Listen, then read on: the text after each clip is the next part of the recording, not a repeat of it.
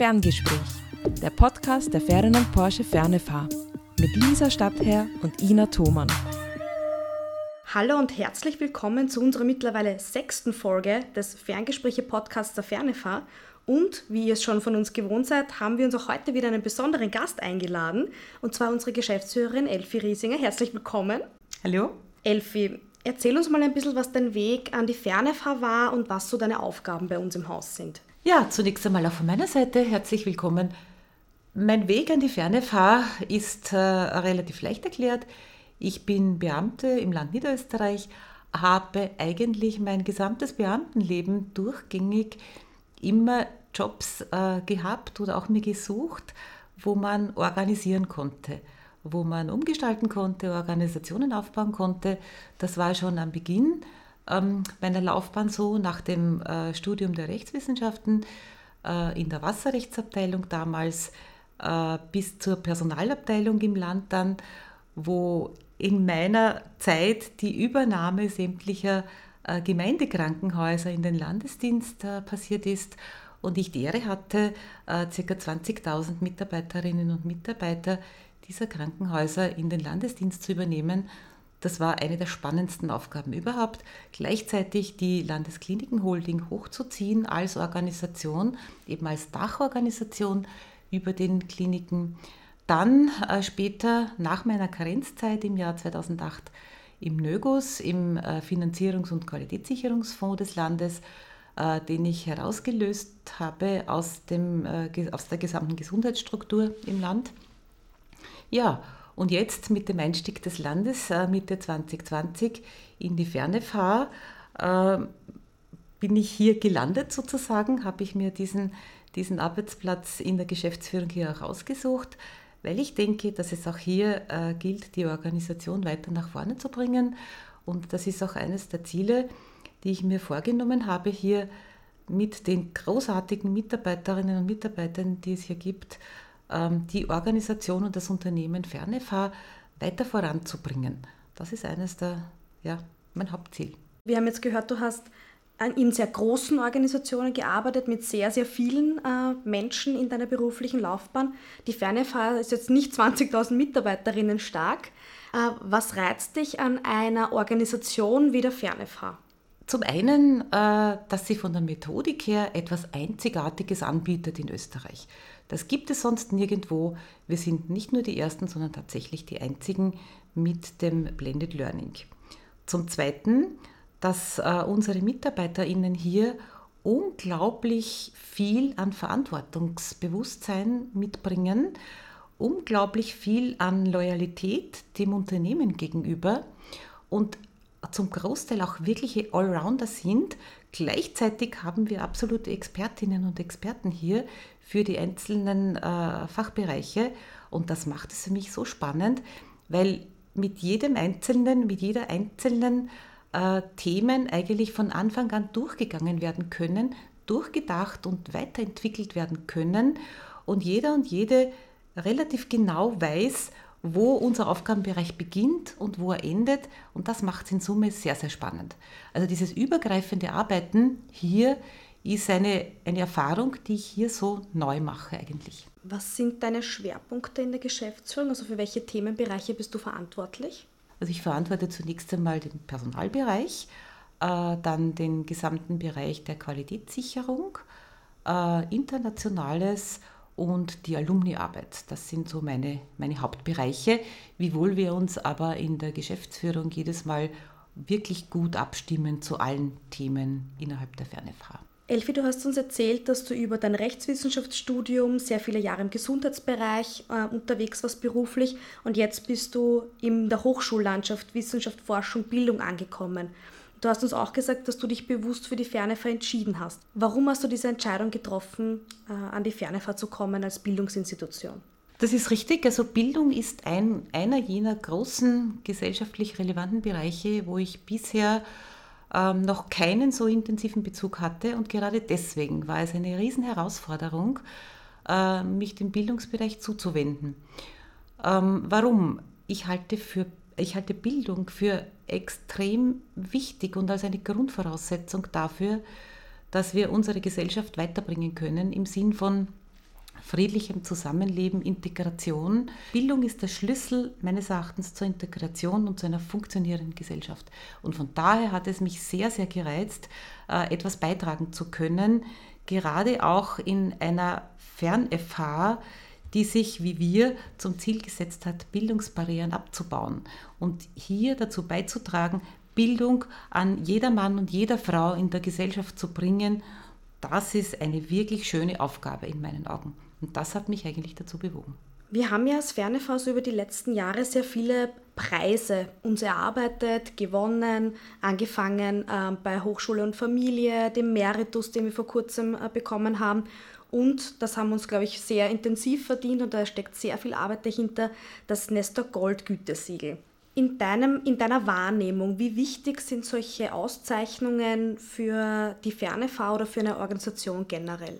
Also ich halte eine Anerkennung und eine Wertschätzung durch die Öffentlichkeit für extrem wichtig, nicht nur weil unser Engagement äh, dargelegt wird und, und für jedermann ersichtlich ist, dass wir uns einsetzen und etwas tun für unsere Mitarbeiterinnen und Mitarbeiter, sondern ganz speziell auch unseren Mitarbeiterinnen gegenüber, dass die wahrnehmen, dass wir tatsächlich auch Geld in die Hand nehmen, Geld und Ressourcen um ein Umfeld zu schaffen, das ein wirklich gutes Arbeiten über alle Generationen hin und über alle Interessenslagen hin ermöglicht. Also das ist ein deutliches Signal eines Dienstgebers an seine Mitarbeiterinnen, äh, dass er ihnen Wertschätzung entgegenbringt, großes Vertrauen entgegenbringt und ähm, dass Mitarbeiterinnen auch im Unternehmen hält und dass ihnen auch ähm, die die Loyalität zum Unternehmen wichtig wird. Jetzt möchte ich noch mal ein bisschen ähm, auf deine beruflichen Werdegang und auf die berufliche Erfahrung eingehen, weil alles, was du uns erzählt hast, das sind ja jetzt nicht so die allerlustigsten Arbeiten, sage ich einmal, also Strukturen zu verändern, ähm, für Menschen neue Arbeitsumfelder zu gestalten, das ist sehr herausfordernd. Also so stelle ich es mir auf jeden Fall vor, dass es wirklich sehr herausfordernd ist, vor allem in der Größe, aber auch in der, in der Kompaktheit, die es dann oft braucht, um diese Projekte umzusetzen. Was hast du für dich so für Führungsgrundsätze, Führungsphilosophien über die Jahre dir angeeignet, die du für wichtig hältst, wenn man so eine, eine Führungsrolle übernimmt? Zum, also es ist eine gute Frage und es ist natürlich jedes Mal wieder eine eine Herausforderung. Aber zwei Dinge, die ich für tatsächlich essentiell halte, ist zum einen Sicherheit.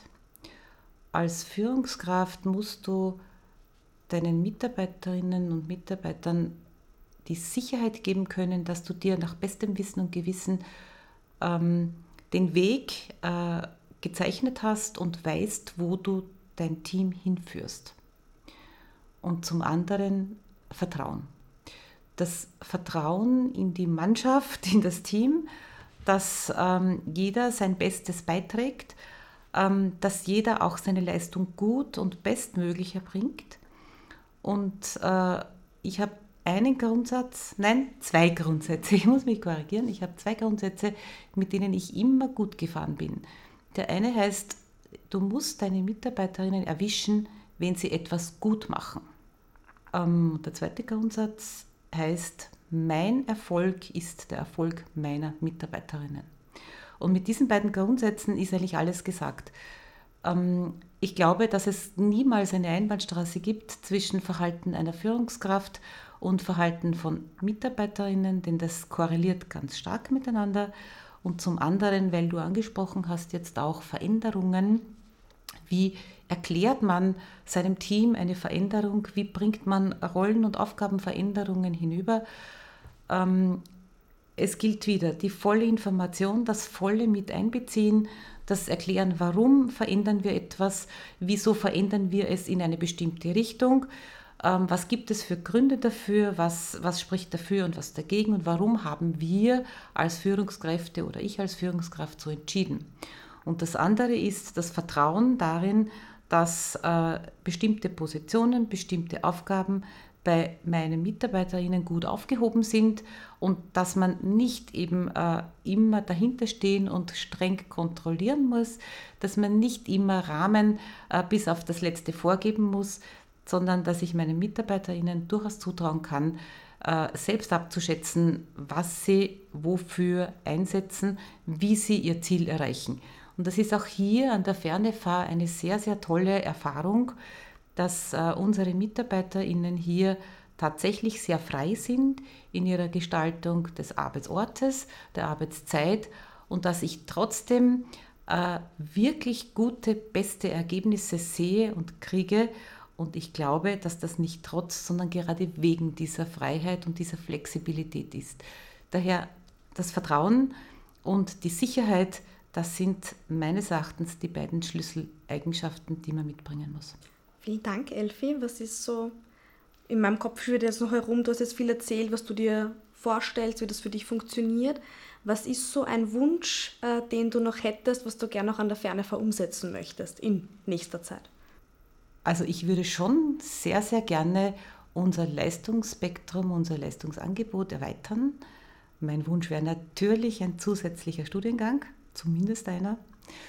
Ähm, ansonsten das Team weiter zu formen und Expertise weiterzubringen und Vorreiter zu bleiben und vielleicht unsere Vorreiterrolle noch auszubauen im Bereich der digitalen Transformation. Das ist ein, ein großes Ziel, äh, wo ich glaube, auch alle dahinter stehen. Jetzt möchten wir noch ein bisschen was über dich erfahren. Und zwar, Elfi, hast du ein Büro zu Hause bei dir? Ha, naja, äh, jein. Ich, habe ein großes Wohnzimmer und eine Ecke in diesem Wohnzimmer ist mein Büro. Also jein, ich habe einen Schreibtisch und einen Sessel, äh, einen Computer und ein paar Unterlagen. Äh, eine Ecke eines Büros habe ich, ja. Gibt es da für dich einen Lieblingsgegenstand in Absolut, deiner Büroecke? Ja, in meinem Büro gibt es einen Lieblingsgegenstand und jetzt bitte nicht lachen. Das ist die Anna. Das ist eine Papierschlange, circa zweieinhalb Meter lang. Die habe ich mit meinem Sohn gebastelt, als er drei oder vier war und sehr krank war damals. Und wir haben diese Schlange miteinander gebastelt und wie wir die gemacht haben, war das so das erste Mal, dass es ihm nach einer Woche wirklich hohem Fieber und, und, und schlecht gehen wieder den ersten Tag besser gegangen ist. Und ich war damals sehr, sehr glücklich, als er sich da aktiv eingebracht hat und mitgebastelt hat. Und seither gehört die Anna einfach zum Standardinventar. Ja. Wie kamst du dem Namen Anna? naja, es sollte eine Anaconda werden und ah. ähnlich gefährlich ausschauen. Das ist nicht ganz gelungen, sie schaut eher treuherzig aus, aber der Name Anna ist sie geblieben, ja. Sehr schön. Und hörst du auch Musik bei der Arbeit? Nein, ich höre nicht Musik. Ich brauche die Stille beim Arbeiten und äh, schaffe es auch nur gut zu arbeiten, wenn die Türen und die Fenster zu sind. Interessiert uns aber trotzdem, welche Musik du privat gerne hörst. Quer durch. Also privat höre ich quer durch, aber ich bin schon ein großer Fan von klassischer Musik und, und sehr unspektakulär. Mozart ist der absolute Favorit und gefolgt von Beethoven. Das sind einfach wirkliche Ausnahmekünstler meines Erachtens, die wir nie mehr wieder so ähm, ja, hervorbringen werden. Das ist meine feste Überzeugung. Liebe Elfi, vielen, vielen Dank für unser Gespräch und wir freuen uns, unsere Zuhörerinnen bei der siebten Folge des Ferngespräch-Podcasts der Fernefahr wieder begrüßen zu dürfen. Tschüss und bis zum nächsten Mal.